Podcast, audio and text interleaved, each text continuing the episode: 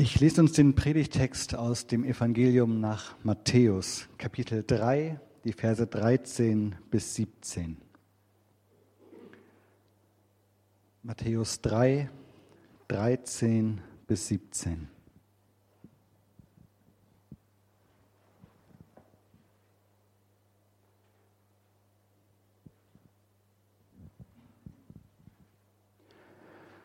Zu jener Zeit kam Jesus von Galiläa an den Jordan zu Johannes, um sich von ihm taufen zu lassen. Johannes aber wollte ihn davon abhalten und sagte, ich hätte es nötig, von dir getauft zu werden und du kommst zu mir? Jesus entgegnete ihm, lass es jetzt zu, denn so gehört es sich. So sollen wir alles tun, was die Gerechtigkeit verlangt. Da ließ er ihn gewähren. Nachdem Jesus getauft worden war, stieg er sogleich aus dem Wasser. Und siehe da, der Himmel tat sich auf, und er sah den Geist Gottes wie eine Taube niedersteigen und auf ihn herabkommen. Und siehe da, eine Stimme aus dem Himmel sprach, das ist mein geliebter Sohn, an dem ich wohlgefallen habe.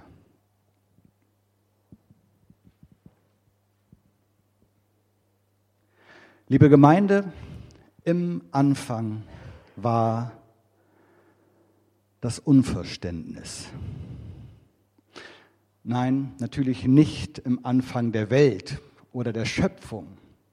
Da heißt es anders, das wissen wir, aber doch wenigstens im Anfang dieses Predigtextes von heute.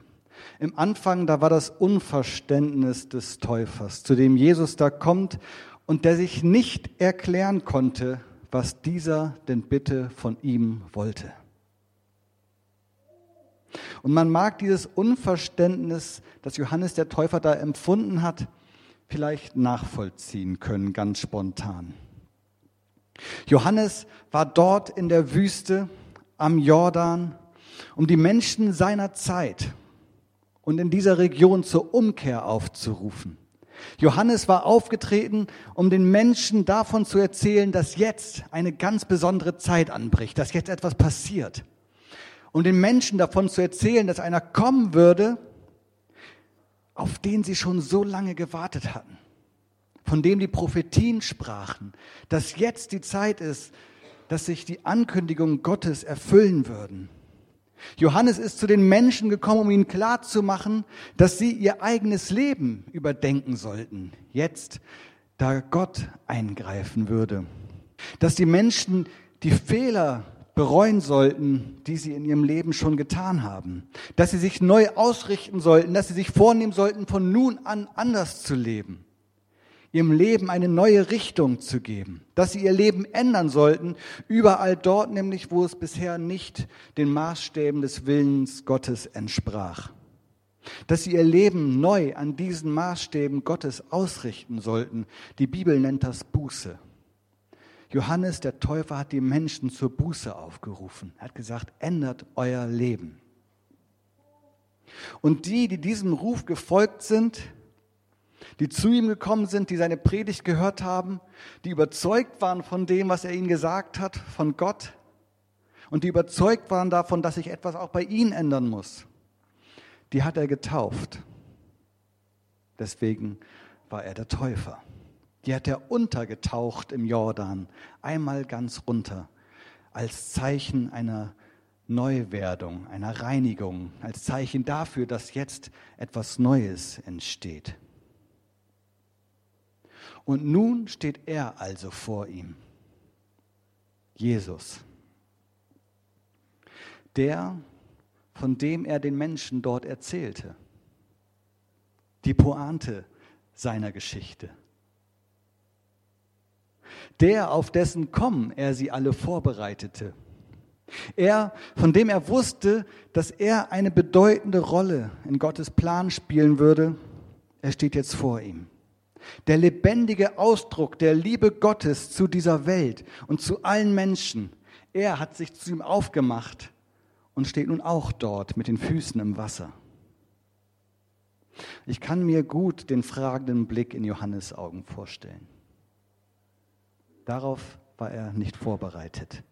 Ich kann mir gut die Ratlosigkeit vorstellen, die da jetzt gerade in ihm gearbeitet hat. Was ist da in ihm vorgegangen? Und ja, ich kann mir auch sein Unverständnis vorstellen. Jesus war noch nicht öffentlich in Erscheinung getreten. Wir sind noch ganz am Anfang seines Wirkens hier gerade. Er hat noch keine Jünger berufen. Er hat noch nicht viel Aufsehen erregt, von der Geburt vielleicht mal abgesehen.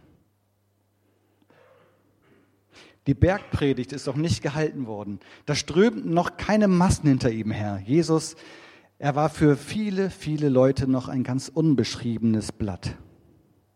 Und da führt ihn einer seiner ersten Wege ganz zu Beginn seines öffentlichen Wirkens hierher, zu ihm, zu Johannes in die Wüste.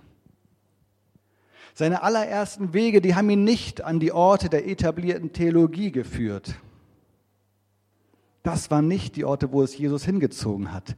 Er ist nicht zuallererst in den Tempel gegangen, um da seinen ersten großen Auftritt zu haben damit man später in den Annalen seiner Geschichte, die sie Evangelien nennen würden, davon berichten können, wie Jesus aufgetreten ist und den Menschen zuerst mal gehörig den Kopf gewaschen hat im Tempel und seine Weisheit kundgetan hat.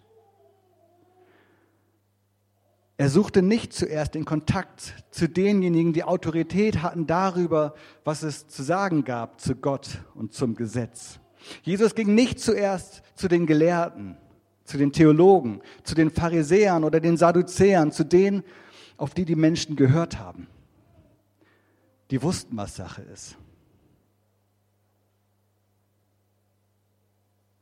Jesus suchte die Gegenwart Gottes an einem ganz anderen Ort. Noch bevor Jesus geboren wurde, wurde über ihn gesagt, wenn wir eine Seite nach vorne blättern oder je nachdem, was ihr für eine Bibel davor euch habt, vielleicht auch zwei. Wenn ihr dort lest, dann werdet ihr sehen, man würde ihn Immanuel nennen. Gott ist mit uns, heißt das. Das sollte sein Programm sein. Das würde man von ihm sagen. Immanuel. Und Jesus zeigt gleich zu Beginn seines Auftretens, wie er diesen Auftrag, mit den Menschen zu sein, versteht. Wie er gedenkt, diesen Auftrag zu leben und ihn auszufüllen, was das für ihn bedeutet, Immanuel.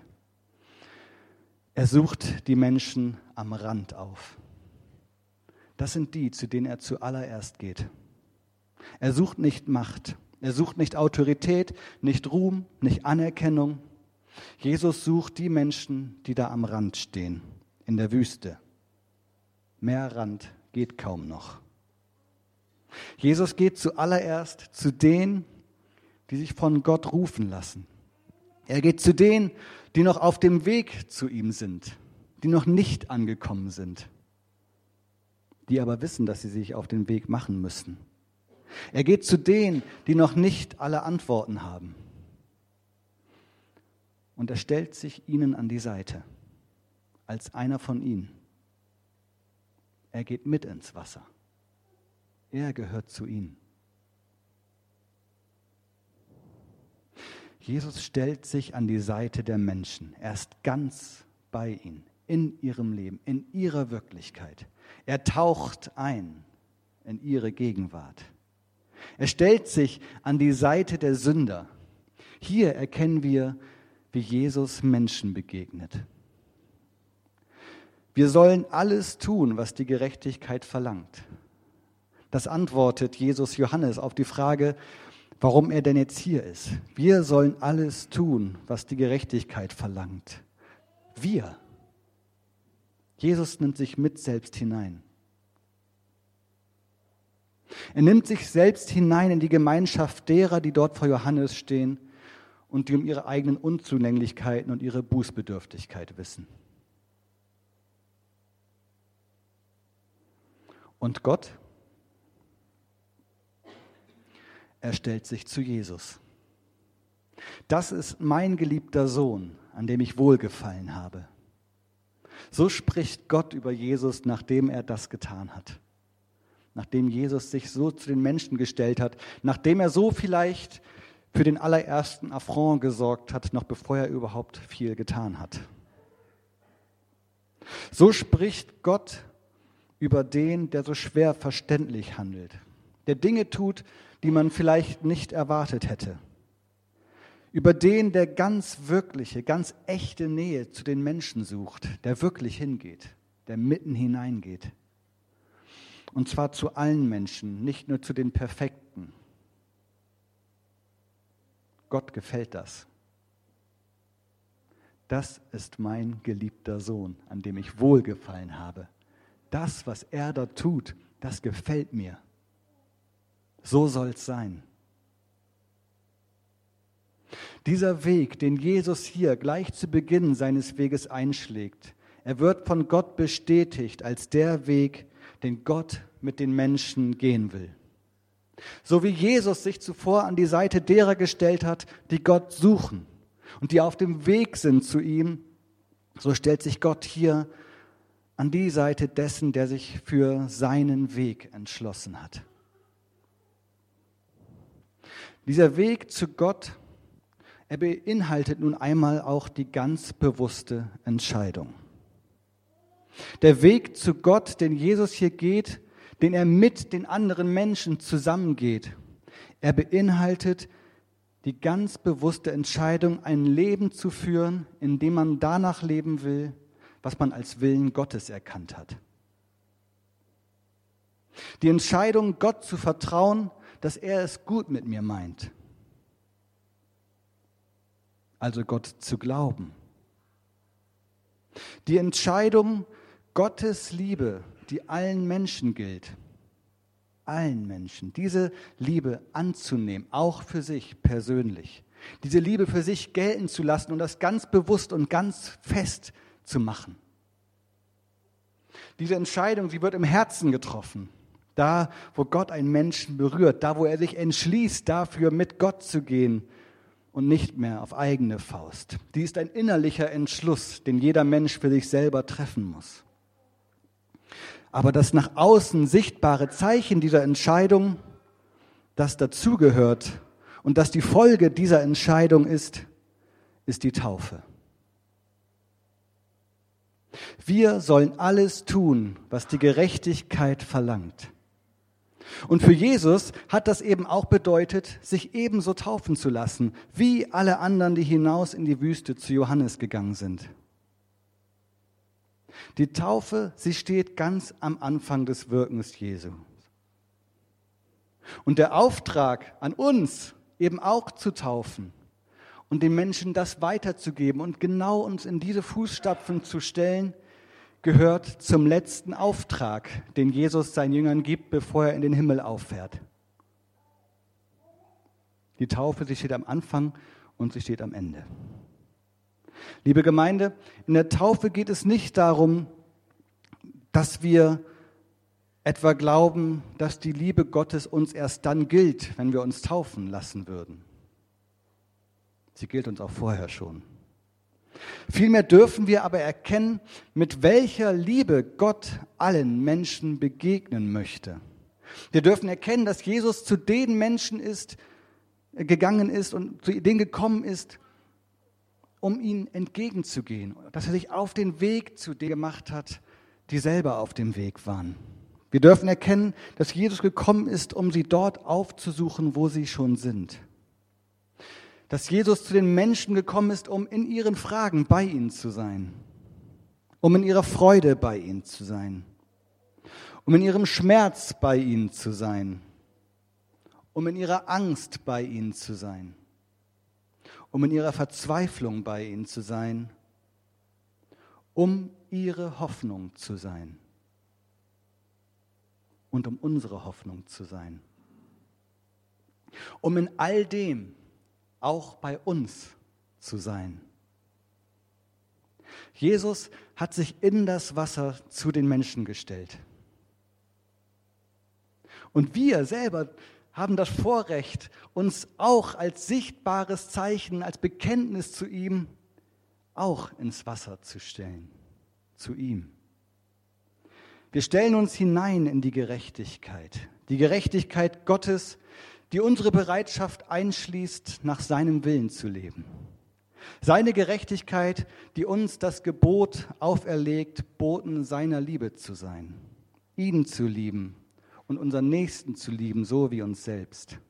Die Gerechtigkeit, die uns gilt. Nicht eine Gerechtigkeit, wie wir Menschen sie kennen, die Gleiches mit Gleichem vergilt, sondern eine Gerechtigkeit, die nicht von dieser Welt ist.